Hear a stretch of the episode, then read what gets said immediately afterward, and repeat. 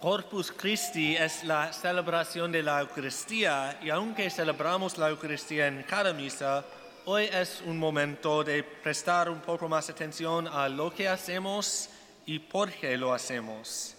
En mi homilía de hoy quiero ver tres formas de entender la Eucaristía. La primera forma es como una comida sagrada. Al principio, Adán y Eva fueron colocados en un jardín donde podían comer y beber con Dios. Después de la caída, estamos separados de Dios, pero el Antiguo Testamento está lleno de las promesas de Dios de que en los tiempos que vienen el pueblo de Dios volverá a comunicar en la mesa de Dios. Jesús cumple esta promesa de un banquete sagrado. Se le encuentra constantemente comiendo y bebiendo con los pecadores y al compartirse con ellos los sana. Y luego en la última cena Jesús transforma la cena de Pascua en la celebración de su propia Pascua. Lo que había sido la comida celebración de los israelitas liberados de Egipto, ahora Jesús convierte en la comida celebración de Jesús mismo, liberando a su pueblo del pecado. Y Jesús se hace a sí mismo el Cordero Pascual, que deben comer todos los participantes en esta sagrada comida. La última cena vino justo antes de la crucifixión de Jesús. En la última cena Jesús proporcionó la clave interpretiva de su propia muerte.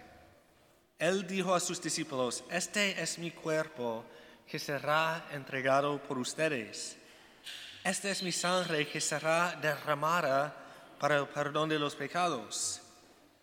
La comida que Jesús compartió con sus discípulos era su propia carne y sangre y estaba conectada muy explícitamente con la entrega de su carne y sangre en la cruz para la sanación de su pueblo.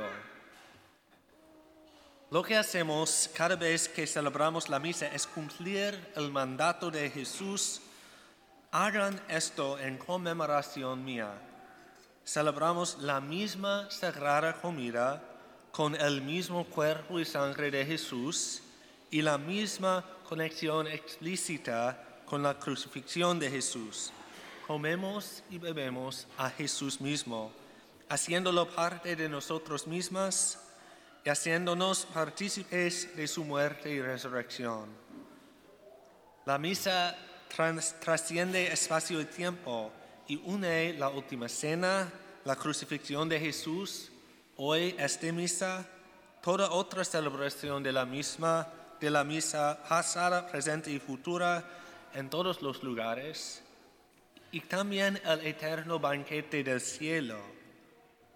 Comer y beber juntos una sagrada comida es como estamos unidos. La segunda forma de entender la Eucaristía es como sacrificio.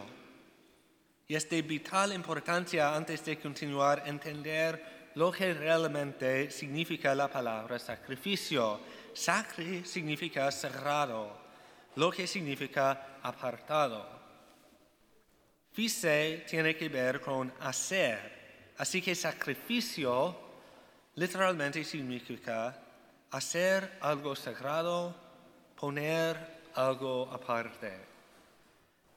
En el Antiguo Testamento vemos que la forma en que Dios le enseñó a su pueblo a adorarle fue apartarle algo. Y esto incluía sacrificios de expiación y perdón. Pero en última instancia, el pueblo de Dios está destinado a apartar toda su vida para Dios. Pero siempre se simboliza por ofrecer a Dios las primicias, que es lo mejor que tenemos.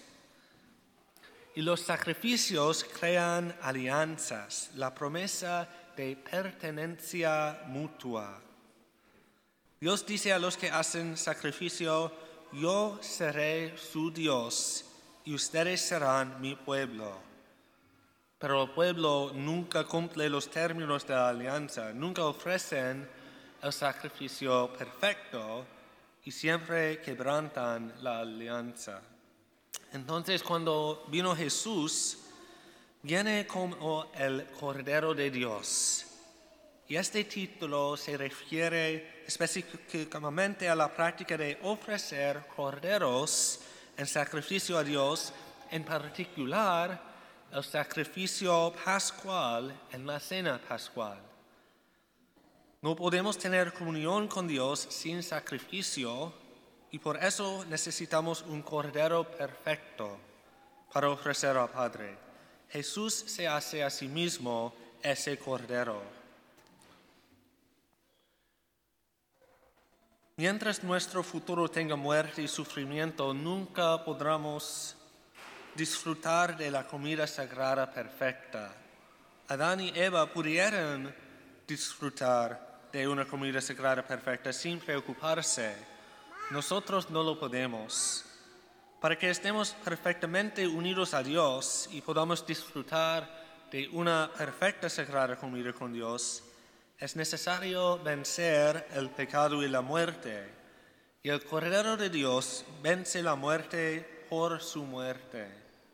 Jesús ofrece su propia carne y sangre como el Cordero sacrificial perfecto para crear una nueva alianza perfecta con el Padre. La Eucaristía que celebramos es este sacrificio. En la última cena Jesús conecta explícitamente la entrega de su cuerpo y sangre a sus discípulos con la ofrenda de su cuerpo y sangre en la cruz. Nuevamente la misa trasciende el tiempo y el espacio literalmente representa, hace presente aquí y ahora tanto la última cena como la crucifixión. La misa hace presente aquí y ahora el sacrificio de Jesús, el Cordero de Dios, y hace posible participarnos en este sacrificio. La forma final en la que quiero ver la Eucaristía hoy es como una presencia verdadera. La presencia real de Jesús en la Eucaristía es necesario tanto para sea una cena, sagrada como para, para que sea un, un sacrificio. Si la Eucaristía es solo otro símbolo, entonces no es más eficaz para unirnos con Dios y perdonar nuestros pecados que cualquier de las otras comidas o sacrificios simbólicos que la precedieron. En el Evangelio de Juan que escuchamos hoy, Jesús tuvo todas las oportunidades para disminuir su enseñanza, para decir que tenía la intención de ser simbólica. ¿Y qué dijo Jesús? El pan que yo les voy a dar es mi carne, para que el mundo tenga vida.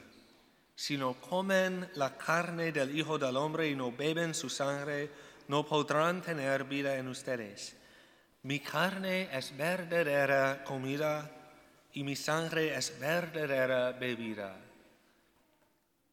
El que me come vivirá por mí. Y después de decir todo esto, la mayoría de sus seguidores lo abandonaron porque no podían aceptar esta enseñanza. Si hubiera sido una enseñanza meramente simbólica, habría sido fácil de aceptar. Lo que Jesús dijo fue que realmente tenían que comer su carne y beber su sangre y se alejaron. Jesús nos dice que tenemos que comer su carne y beber su sangre porque así llegamos a participar de su vida. La comida sagrada debe incluir el alimento divino para hacernos partícipes de la vida divina. El sacrificio de la misa no puede unirnos verdaderamente al sacrificio del cuerpo y la sangre de Jesús en la cruz, sin que nosotros sacrifiquemos verdaderamente su cuerpo y sangre. La forma más útil que conozco para entender cómo Jesús está presente en la Eucaristía es la distinción entre realidad y apariencia. Todos sabemos que las cosas no siempre son lo que parecen ser. Antes de las palabras de la consagración, lo que nos parece ser pan y vino es realmente pan y vino. Después de la consagración, todavía parece ser pan y vino, pero en realidad ya no es más pan y vino. La realidad ha cambiado, mientras que la apariencia permanece. Para el Dios que creó todo de la nada, tal transformación es bastante simple. Ciertamente, Jesús tiene la capacidad de cambiar pan y vino en su cuerpo y sangre mientras mantiene la apariencia de pan y vino. Nosotros solo tenemos que creerle cuando nos dice que eso es lo que hace.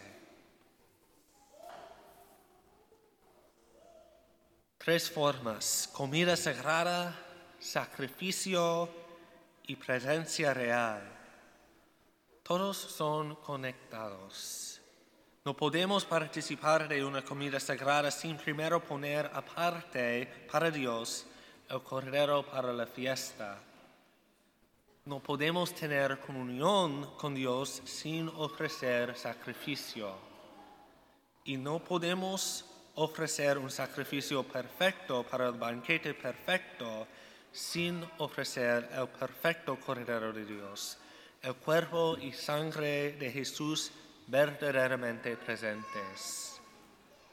Esta es la realidad que Jesús creó para nosotros y la realidad que Él continúa a crear para nosotros cada vez que celebramos la misa.